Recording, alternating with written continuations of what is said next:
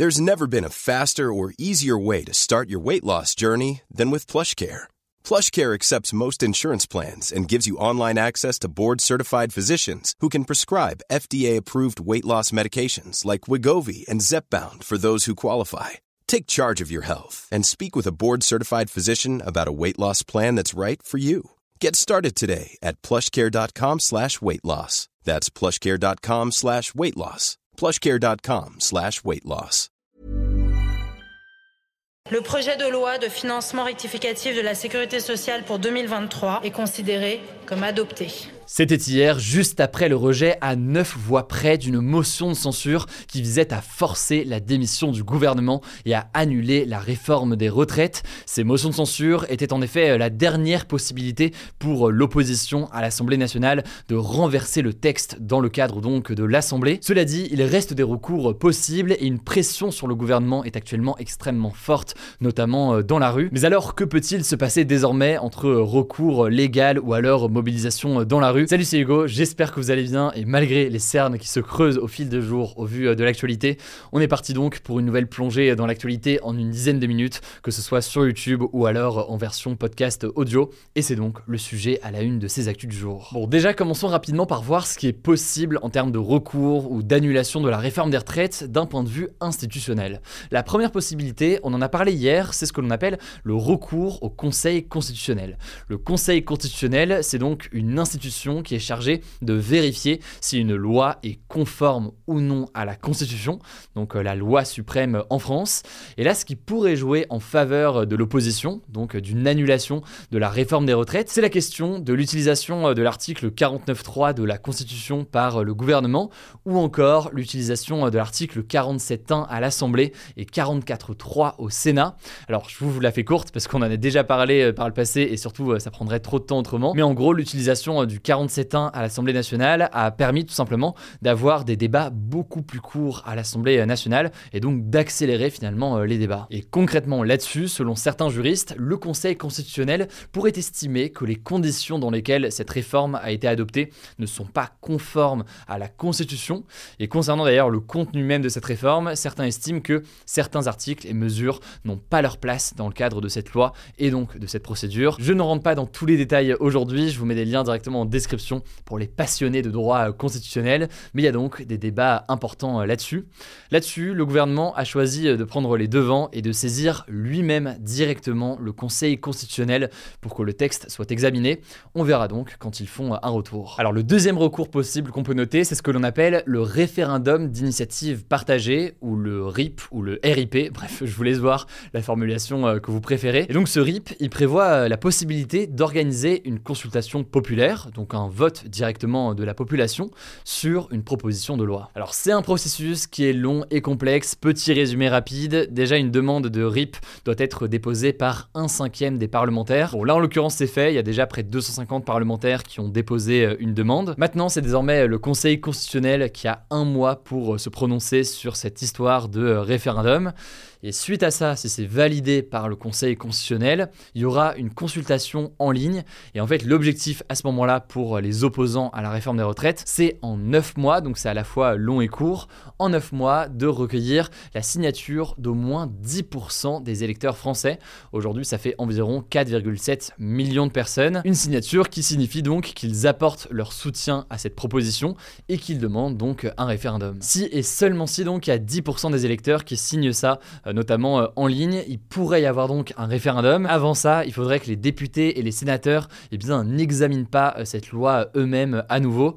Je vous passe tous les détails. Mais c'est donc seulement à l'issue de tout ça que le président de la République serait contraint d'organiser donc un référendum concernant la réforme des retraites. Bref, c'est une procédure longue, complexe, ça prend beaucoup de temps. Et d'ailleurs, ça n'a jamais abouti en France depuis son introduction en 2018 à l'initiative de l'ancien président Nicolas Sarkozy qui a mis cette possibilité euh, en place. C'est donc un processus euh, très long, mais donc vous l'avez compris, Conseil constitutionnel et référendum d'initiative partagée, c'est les deux d'un point de vue institutionnel, disons. Maintenant, vous l'aurez compris, il y a aussi des mobilisations importantes dans la rue, des grèves ou des manifestations spontanées qui se déroulent un petit peu partout dans le pays. Certaines choses qui ne sont pas organisées, comme par exemple les manifestations spontanées ou dites sauvages par certains, qui sont organisées sans autorisation de la préfecture et qui se déroulent un petit peu partout en France. Vous l'avez peut-être vu avec les lives que j'ai eu l'occasion de faire ces derniers jours sur place à Paris.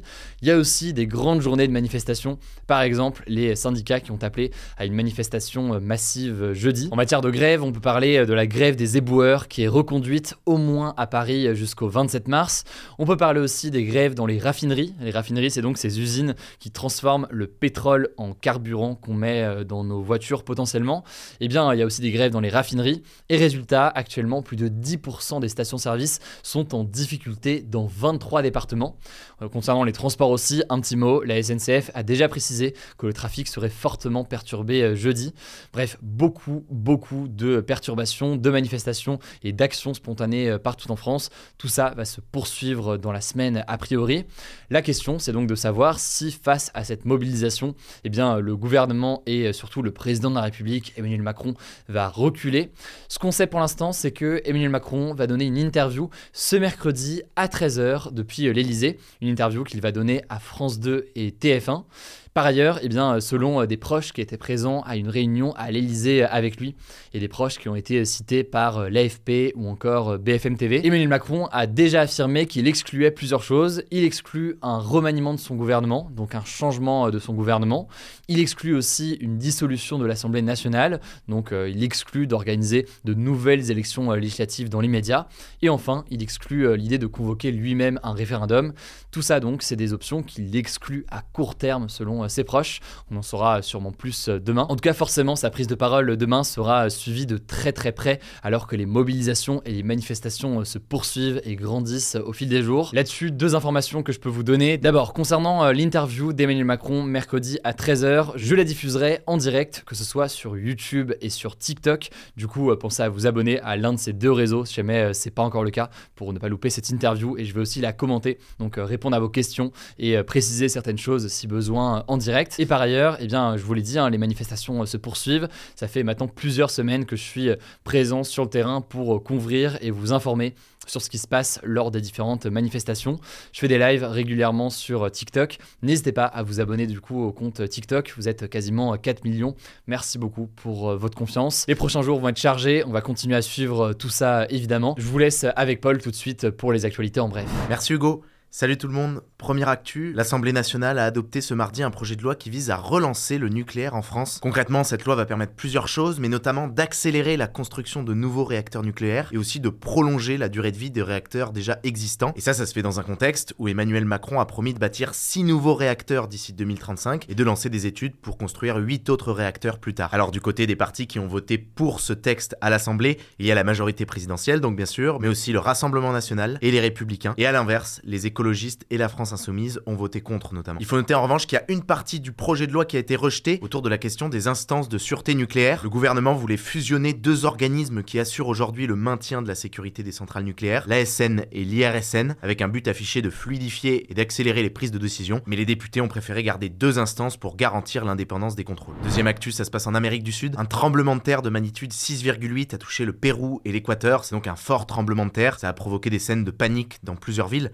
notamment dans la ville de Cuenca en Équateur. Pour l'instant, le bilan humain s'élève à 15 morts et plus de 400 blessés. Il faut dire qu'en Équateur, ce séisme a ravivé de mauvais souvenirs du mois d'avril 2016. À l'époque, le pays avait été frappé par un séisme encore plus violent de magnitude 7,8 qui avait eu de très grosses conséquences à la fois humaines et matérielles. Troisième actus, ça parle de tech. Ce lundi, l'entreprise Amazon a annoncé qu'elle allait supprimer 9000 emplois dans les prochaines semaines, en plus des 18 000 licenciements déjà annoncés l'an dernier. Et la semaine dernière, Meta, l'entreprise qui possède Facebook et Instagram, a elle aussi annoncé de nouveaux licenciements, 10 000 licenciements supplémentaires, après avoir déjà annoncé 11 000 licenciements l'an dernier. Ça représente en tout environ 20% des effectifs de Meta. Et donc tout ça s'inscrit dans un contexte très marquant et beaucoup plus large, une vague de licenciements qui touche tout le secteur de la tech. On en avait déjà parlé, Microsoft, Google, Twitter, Salesforce, PayPal, Snapchat par exemple ont tous aussi annoncé l'an dernier de fortes réductions d'effectifs. Et donc ça continue. Alors pourquoi tous ces licenciements? Eh bien la pandémie de Covid avait énormément profité au secteur de la tech. À ce moment-là, beaucoup d'entreprises avaient énormément embauché à cause de prévisions aussi très optimistes pour l'avenir. Amazon par exemple avait carrément doublé ses effectifs en deux ans. Sauf que depuis, l'activité économique s'est ralentie et beaucoup d'entreprises doivent donc revoir leurs plans à la baisse. Quatrième actu qui mêle économie et géopolitique, l'Arabie Saoudite a passé une commande historique d'avions au constructeur aérien Boeing. Elle lui a commandé 80 avions, plus une quarantaine en options. Et l'Arabie Saoudite a aussi annoncé la création d'une deuxième compagnie aérienne nationale qui va s'appeler Riyadh Air, en plus de Saoudia, la compagnie déjà existante. Et ça alors pourquoi c'est marquant? Bien c'est la preuve que l'Arabie Saoudite veut développer massivement le transport aérien et le tourisme d'ici 2030 dans le but en fait de diversifier sa puissance. Et dans ce secteur du transport aérien, eh bien ses voisins dans le Golfe sont aujourd'hui beaucoup plus avancés. Les plus gros aéroports dans le Golfe par exemple, ce sont Dubaï et Abu Dhabi aux Émirats Arabes Unis et Doha au Qatar. Cinquième info, la Finlande serait le pays le plus heureux du monde selon l'ONU et ce pour la sixième année d'affilée. Alors pour réaliser ce classement, l'ONU se base sur plusieurs paramètres. Déjà, ils font des sondages demandant aux gens leur niveau de bonheur, mais ils se basent aussi sur d'autres données chiffrées, notamment le niveau de richesse du pays, les libertés individuelles ou encore l'absence de corruption. L'étude s'appelle le World Happiness Report. Alors il faut noter qu'on retrouve beaucoup de pays nordiques quand même dans les premières positions. En effet, après la Finlande, le Danemark se trouve à la deuxième place, puis ensuite il y a l'Islande à la troisième place, la Suède à la sixième place et la Norvège à la septième place. Et alors, où est la France? Eh bien en 21e position, derrière les États-Unis, derrière l'Allemagne, derrière la Belgique, derrière le Royaume-Uni, mais devant l'Espagne et l'Italie. Sixième info en sport, l'équipe de France de football masculine a un nouveau capitaine. Il fallait en effet remplacer Hugo Loris, qui a 36 ans après avoir été capitaine pendant plus de 10 ans, avait mis fin à sa carrière internationale après la Coupe du Monde. Et aussi Raphaël Varane, l'ancien vice-capitaine, qui lui aussi a mis fin à sa carrière internationale. Et comme nouveau capitaine, eh bien, le sélectionneur Didier Deschamps a choisi Kylian Mbappé, qui a seulement 24 ans, devient donc l'un des plus jeunes capitaines de l'histoire des Bleus et qui voit son influence dans l'équipe grandir encore plus. Septième info qui est aussi liée au sport, l'organisation des JO de Paris 2024 a lancé ce mercredi une grande campagne pour recruter 45 000 bénévoles. Concrètement, ces bénévoles, qui ne seront du coup pas payés, hein, il faut le dire, seront chargés pendant les Jeux de missions assez diverses. Ça peut être l'accueil du public, de l'aide au personnel médical ou bien d'installer les starting blocks pendant les compétitions d'athlétisme. Ça c'est peut-être la mission la plus stylée au plus près des athlètes. Alors pour ceux qui seraient intéressés, vous avez jusqu'au 3 mai pour Il y a trois critères à remplir. Le premier, il faudra avoir plus de 18 ans le 1er janvier 2024. Deuxième critère, il faudra parler français ou anglais. Et troisième critère, il faudra être disponible 10 jours sur toute la période des Jeux Olympiques ou Paralympiques qui se tiendront début août 2024 pour les JO et début septembre pour les Jeux Paralympiques. Et enfin, dernière actu, ce mercredi, c'est le début du Ramadan pour les musulmans, une période de jeûne, de prière et de partage qui dure un mois et qui est l'un des cinq piliers de l'islam. Le Ramadan se terminera donc le 21 avril par la fête de l'Aïd. Il faut savoir que selon l'INSEE, 5 millions de croyants pratiquent le Ramadan chaque année en France. Dans le monde, c'est près d'1,5 milliard de personnes. Bon Ramadan du coup à toutes celles et ceux ici qui sont concernés. Voilà, c'est la fin de ce résumé de l'actualité du jour. Évidemment, pensez à vous abonner pour ne pas rater le suivant, quelle que soit d'ailleurs l'application que vous utilisez euh, pour m'écouter. Rendez-vous aussi sur YouTube ou encore sur Instagram pour d'autres contenus d'actualité exclusifs. Vous le savez, le nom des comptes c'est Hugo Décrypte. Écoutez, je crois que j'ai tout dit. Prenez soin de vous et on se dit à très vite.